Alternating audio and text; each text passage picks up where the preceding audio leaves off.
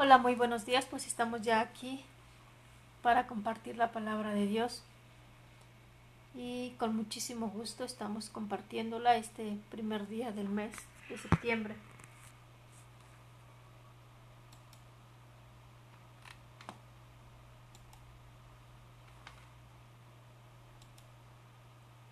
Es que estoy checando aquí los controles como se están viendo. Espero que la, la audición se escuche bien.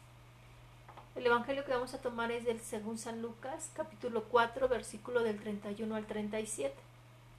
En aquel tiempo Jesús fue a Cafarnaúm, ciudad de Galilea, y los sábados enseñaba a la gente. Todos estaban asombrados de sus enseñanzas, porque hablaba con autoridad. Había en la sinagoga un hombre que tenía un demonio inmundo, y se puso a gritar muy fuerte Déjanos, ¿Por qué te metes con nosotros, Jesús de Nazareno? ¿Has venido a destruirnos?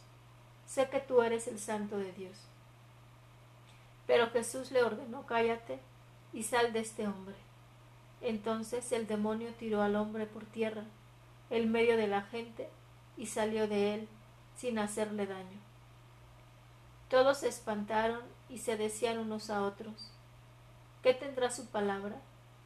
Qué da órdenes con autoridad y fuerza a los espíritus inmundos, y esto se sale, y su fama se extendió por todos los lugares de la región. Palabra del Señor. Un primer elemento que me gustaría resaltar es esta parte, ¿no? Jesús que habla con autoridad. Y la autoridad le viene desde esta parte de coherencia de vida. Él es coherente con lo que pregona y con lo que vive. Pero también hay otra parte, ¿no? O sea, que, que los espíritus impuros, los, los demonios, como quieran decirles, lo reconocen, descubren en él su grado de divinidad. Y es cuando él los reprende y, y estos obedecen es donde destaco el otro elemento. Si hasta los demonios le obedecen y reconocen su ser de Dios, nosotros, ¿cómo lo reconocemos? Nosotros somos capaces de ver en Jesús a la divinidad. Y la otra es cómo está nuestro grado de obediencia hacia Él, de fe hacia Él. Porque es ahí, es desde ahí como va a ser nuestra vida cómo vamos a actuar, cómo vamos a comportarnos para con nosotros mismos y para con los demás.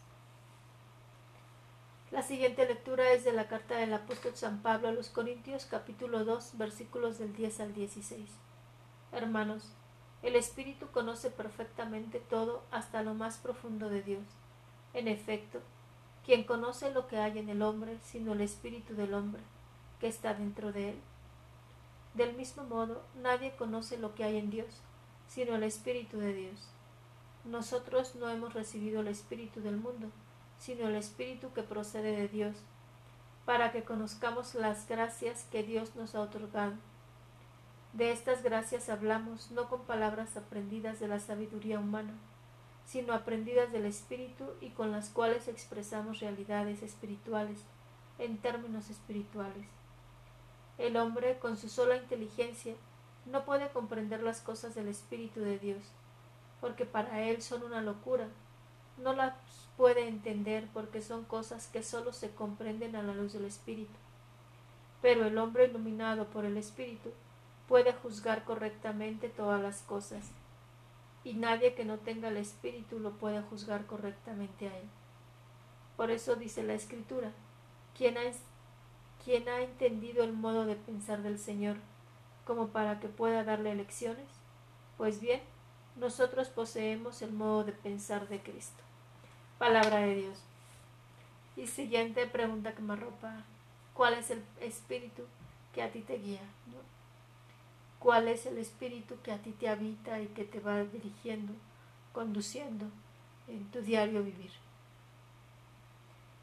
Pues aquí es reconocer que hemos sido hechos por Dios y para Dios.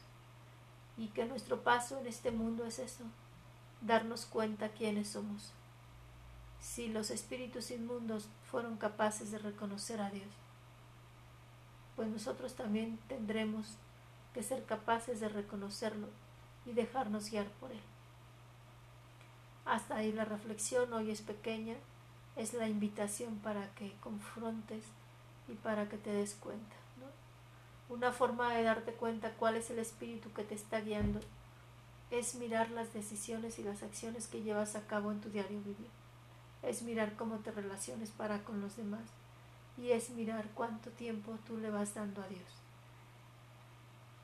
Si en cada decisión y en todo lo que vas viviendo tú recurres a Él. Eso en pocas palabras se llama discernimiento y es ir haciendo ese discernimiento a cada momento. Tu hermana María Guadalupe Ortega Sánchez, religiosa de la Cruz.